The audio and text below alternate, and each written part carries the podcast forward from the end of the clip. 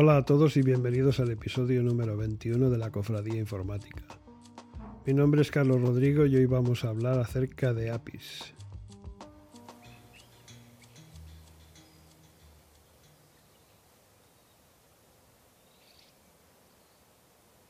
He visto mucho material en Internet que explica o trata de explicar esto. La verdad es que ninguna explicación me ha terminado de convencer. Si alguien se pregunta lo que es una API a estas alturas, lo que tenemos que pensar es que esa persona es un principiante o un estudiante. Por tanto, deberíamos estar en condiciones de proporcionar una explicación sencilla y fácilmente comprensible. Las explicaciones que he visto no entran en esa categoría, para ser honesto.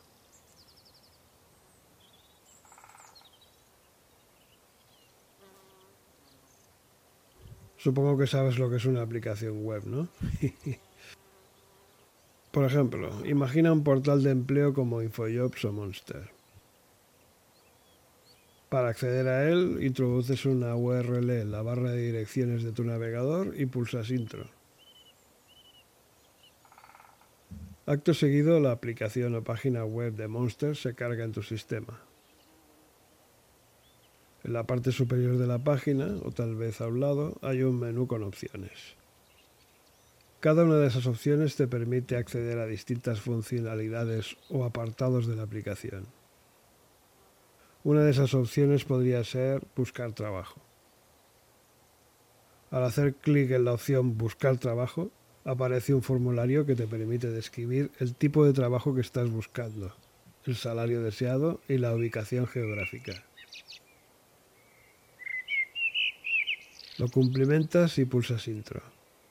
Bien, acabas de hacer una solicitud al sistema, lo que técnicamente se denomina un HTTP request, o sea, una petición HTTP.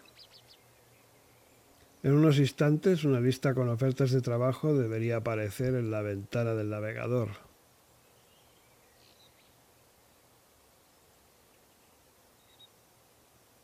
Si te has fijado, cada vez que has cambiado de pantalla, la URL ha cambiado también, o lo que es lo mismo.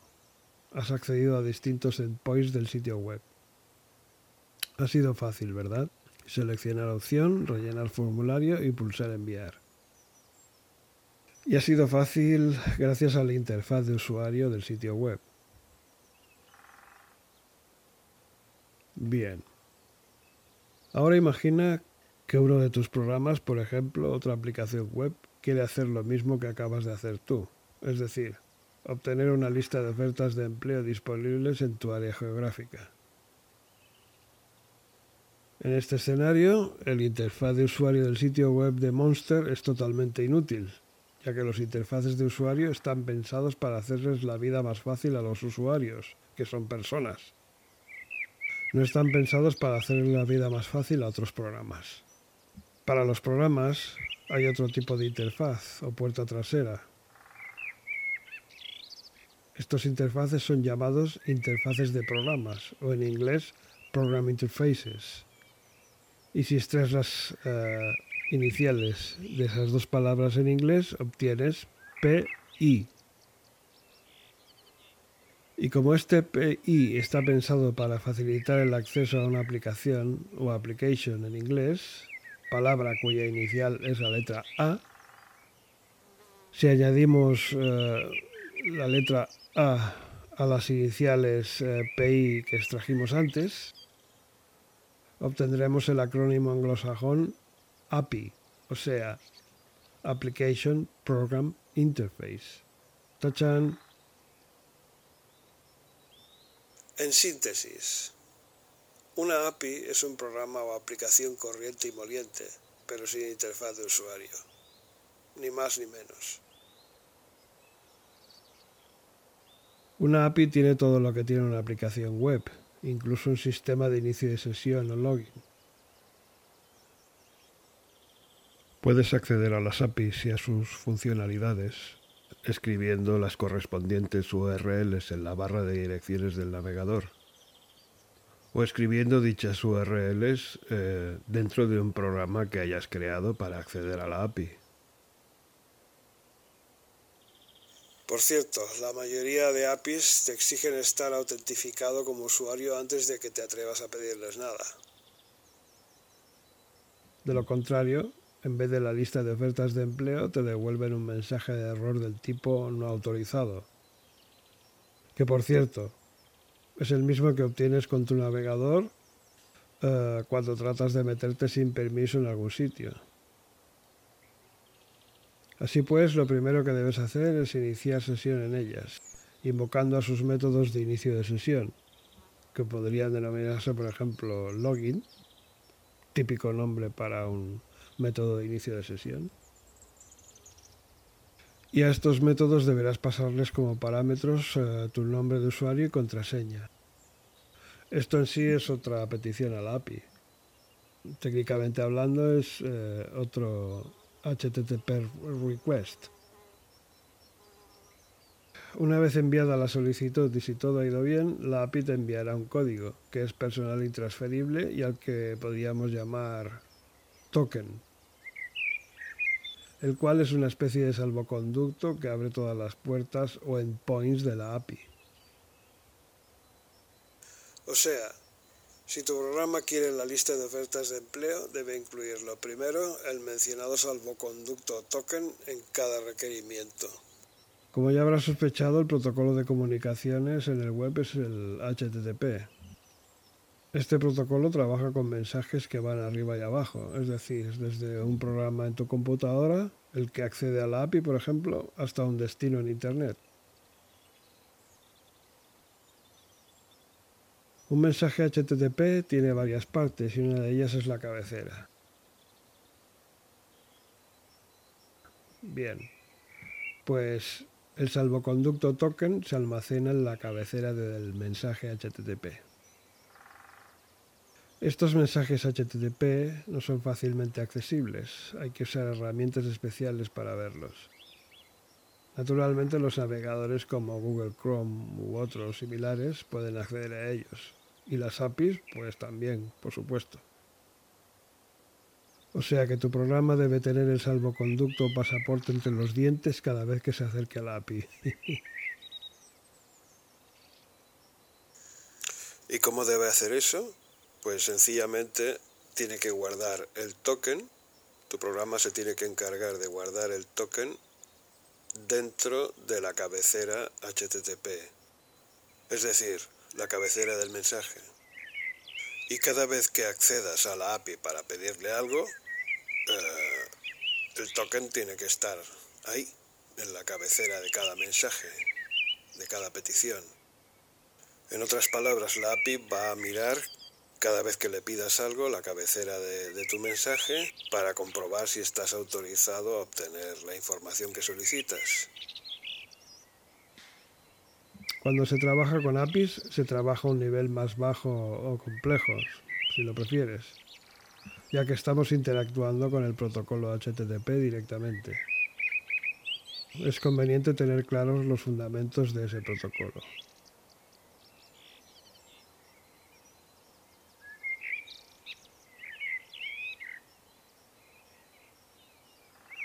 Cuando estamos hablando de la web, en lugar de hablar de APIs a secas, deberíamos decir Web API o Web API 2 o RESTful API. El término API es muy antiguo, incluso anterior al nacimiento del web tal y como lo conocemos hoy. Cualquier aplicación de escritorio ejecutada localmente puede tener, de hecho tiene en la gran mayoría de los casos, una API. Como es el caso de Microsoft Office o Microsoft Word, que tiene una API que te permite acceder directamente a ciertas funcionalidades interesantes desde cualquier programa que hayas creado. Como por ejemplo la posibilidad de abrir un documento de Word para leer su contenido desde tu programa. Los sistemas operativos tienen por supuesto sus APIs que son accedidas constantemente y en todo momento por un montón de programas, por los más variados motivos. Si tienes un PC con Windows 10, echa un vistazo en el directorio, por ejemplo, Windows o System 32. Allí vas a poder ver un buen número de archivos DLL con extensión .dll. Bien, estos archivos son, o probablemente sean con toda seguridad, APIs. El sistema operativo del Mac fue el primero en implementar el concepto de API. Allá por los años eh, a finales de los 80, en el mundo de los ordenadores personales, Apple fue pionera en esto. Recuerdo que el sistema operativo del Mac tenía algo que llamaban toolbooks, que no era otra cosa que la API del sistema operativo. Recuerdo que el manual de la toolbooks era un libro de dimensiones considerables y muy pesado, por cierto.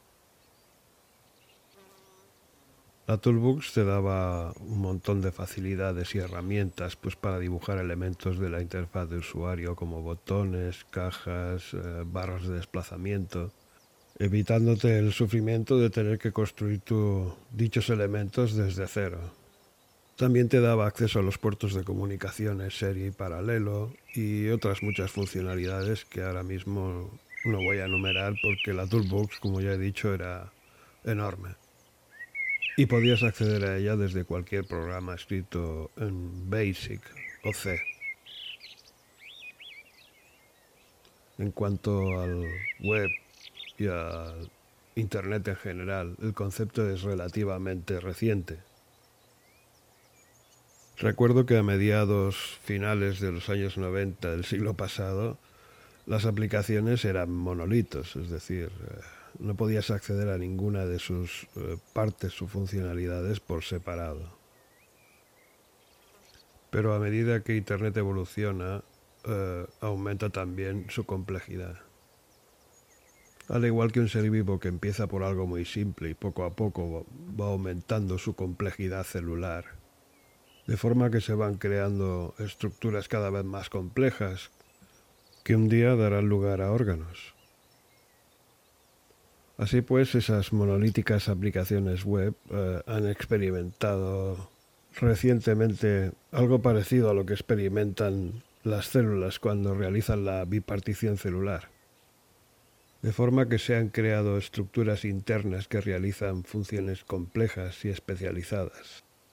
Por ejemplo, ahora hay dentro de una aplicación web subsistemas independientes que están separados entre sí, aunque interactúan entre ellos. Subsistemas que pueden ser sustituidos o reemplazados sin afectar al resto de la aplicación.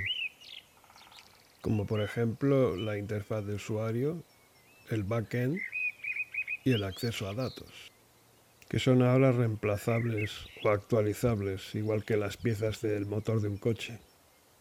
Y las APIs, o mejor dicho, las web APIs, ayudan muchísimo a articular toda esta nueva complejidad.